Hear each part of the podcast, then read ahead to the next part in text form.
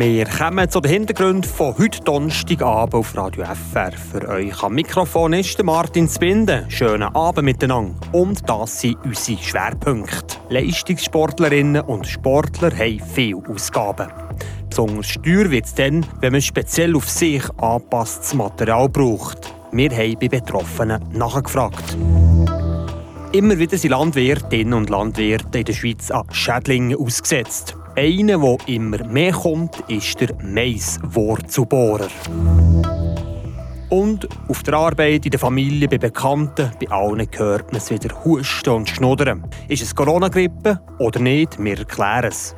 Das, die drei Themen jetzt in den Hintergrund vom Tag. Die Region im Blick.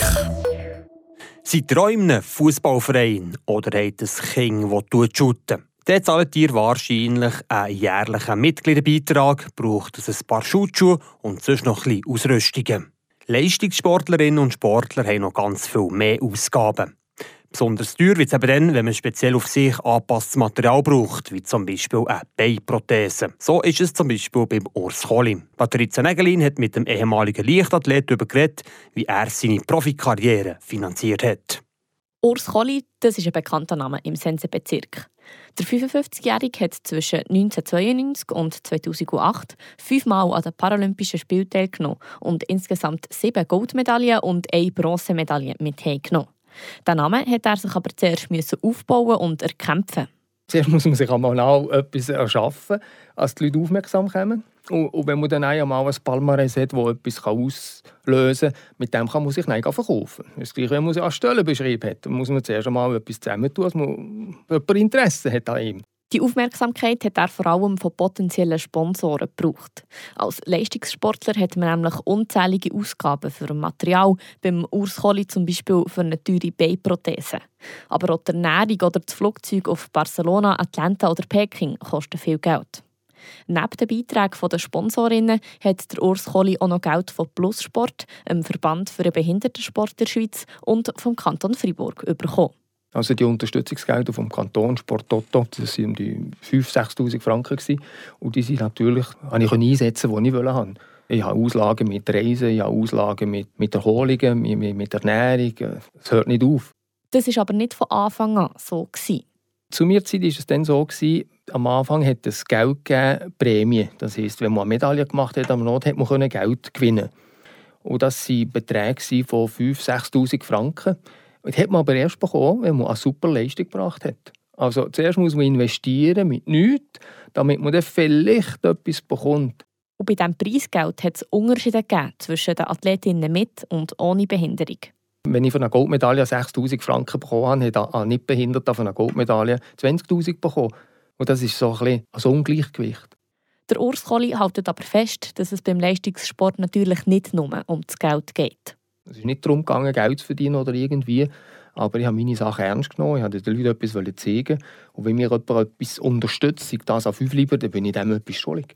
Bei mir ist es nicht darum gegangen, abzahnen, das Zeug einzukassieren. Wenn ich etwas bekomme, dann bekommt der andere etwas zurück.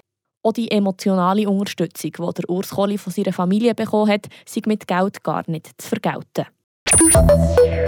Immer wieder sind Landwirtinnen und Landwirte in der Schweiz an Schädlingen ausgesetzt.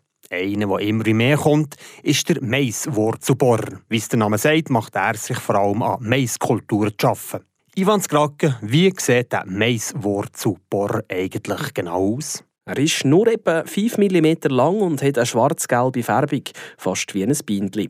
Der Maiswurzelbohrer ist in diesem Jahr in 24 Kantonen beobachtet worden, darunter hier im Kanton Freiburg. Freiburg ist dabei aber nicht ganz so stark betroffen wie andere Orte in der Schweiz. Das Jahr sind in Freiburg 176 Maiswurzelbohrer gefangen worden. Zum Vergleich, der Kanton mit dem grössten Vorkommen, der Kanton Solothurn, der hat mehr als 1500 Exemplare gefangen. Wir sind scheinbar weniger betroffen und es war noch sinnvoll, die Maßnahmen nicht auf den ganzen äh, Kanton anzuwenden, weil es für die Regionen, wo es, die, die davon geschont sind, ist es doch interessant, äh, die Möglichkeit zu haben, zweimal nacheinander Mais anbauen zu können. Das hat Folgen für die Maßnahmen, sagt der André Chassot, Verantwortlicher vom kantonalen Pflanzenschutzdienst. Trotzdem warnt er davor, den Schädling zu unterschätzen. Die Weibli die legen im Spatsommer ihre Eier im Maisfeld ab. Im nächsten Mai schlüpfen dort Larven, die der Mais abfressen.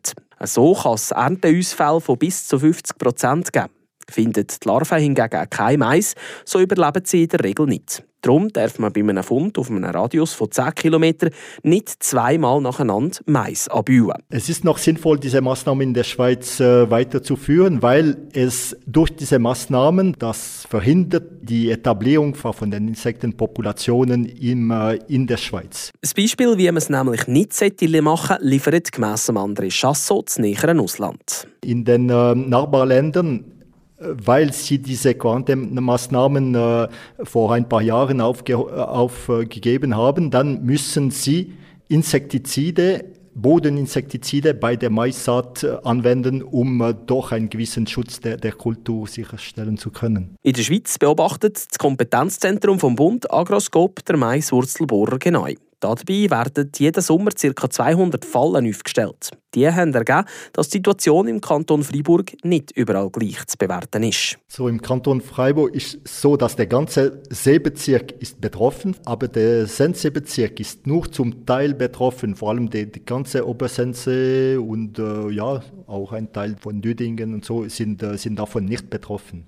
Soweit der André Chassot, Leiter vom kantonalen Pflanzenschutzdienst. Und hier machen wir jetzt weiter mit den Nachrichten vom heutigen Tag. Die kommen vor Patrizia Nägelin. Die Gomet-Gruppe mit Hauptsitz in Flamatt passt ihre Jahresprognose für das Geschäftsjahr 2023 nach einem schlechten dritten Quartal an. Im dritten Quartal 2023 hat die Gruppe einen Nettoumsatz von knapp 78 Millionen Franken erzielt. Im Vergleich zum gleichen Quartal des Vorjahres sind das gut 50 Prozent weniger Umsatz.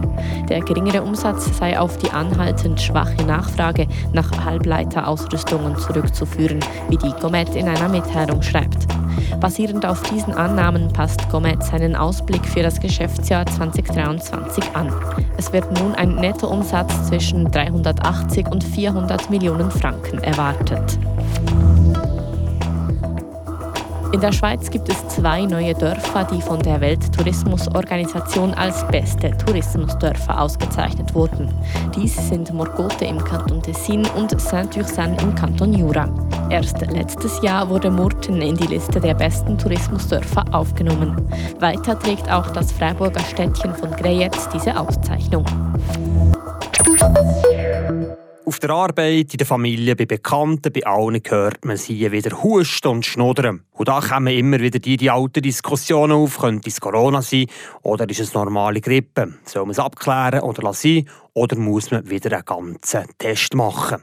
So ganz sicher ist sich im Moment niemand. Darum haben wir beim Freiburger Kantonsarzt nachgefragt. Die Antwort dazu hat nicht Vanja de Nicola. Ist das Virus, das uns über zwei Jahre lang auf Trab gehalten hat, noch aktuell? Aktuell ja, aber halt weniger als noch vor zwei Jahren, meint der Freiburger Kantonsarzt Thomas Plattner. Ja, Corona bleibt das Thema, aber wir behandeln es jetzt gleich wie jede andere äh, respiratorische Erkrankung. Es gibt keine spezifischen Maßnahmen mehr bezüglich Covid, aber wir bleiben natürlich aufmerksam in Bezug auf die zirkulierenden Viren. Laut dem Friburger Kantonsarzt sieht man aber trotzdem auf auffällige neue Versionen vom Coronavirus vorbereitet. Es stellt sich aber trotzdem noch die Frage, soll man sich jetzt testen oder soll man es gescheiter lassen? Nein, es bringt nichts, weil ein Test muss immer eine Konsequenz haben. Und hier muss man jetzt einfach sagen, egal an welchem Virus das man leidet, sind die Massnahmen immer die gleichen, nämlich es gilt, die Menschen vor Übertragung zu schützen, indem dass man Distanz wahren, die Händehygiene und auch eine Maske trägt. Es gilt also, eher die anderen zu schützen, anstatt sich zu testen. Ganz ohne Tests geht es im Endeffekt aber gleich nicht. Also aktuell werden Versandpersonen getestet, was eine Konsequenz hat für die Behandlung. Wenn es darum geht, eine spezifische Behandlung zu machen gegen Corona oder gegen Grippe mit Virostatika und das wird nachher auch von den Ärzten verordnet. In diesem Fall wird es auch gezahlt von der Krankenkasse und sonst muss man es nämlich aus dem eigenen Sack zahlen. Corona-Tests werden also noch nicht ganz aus unserem Alltag verschwinden. Es gilt aber, wenn ihr am Schnuddern oder am Husten seid, dann schützt euer Umfeld vor einer Ansteckung. egal ob es Corona ist oder nicht. Damit sind wir am Schluss von der heutigen Hintergrund vom Tag. Das Wichtigste, bleibt gesund. Für euch im Studio der Martin Spinde. Und im Namen vom ganzen Team sage ich euch Merci vielmal fürs Zuhören und lesen auf Frapp. Habt nach Sorge. Das bewegt heute Freiburg. Freiburg aus seiner Geschichte. Ging auf frapp.ch.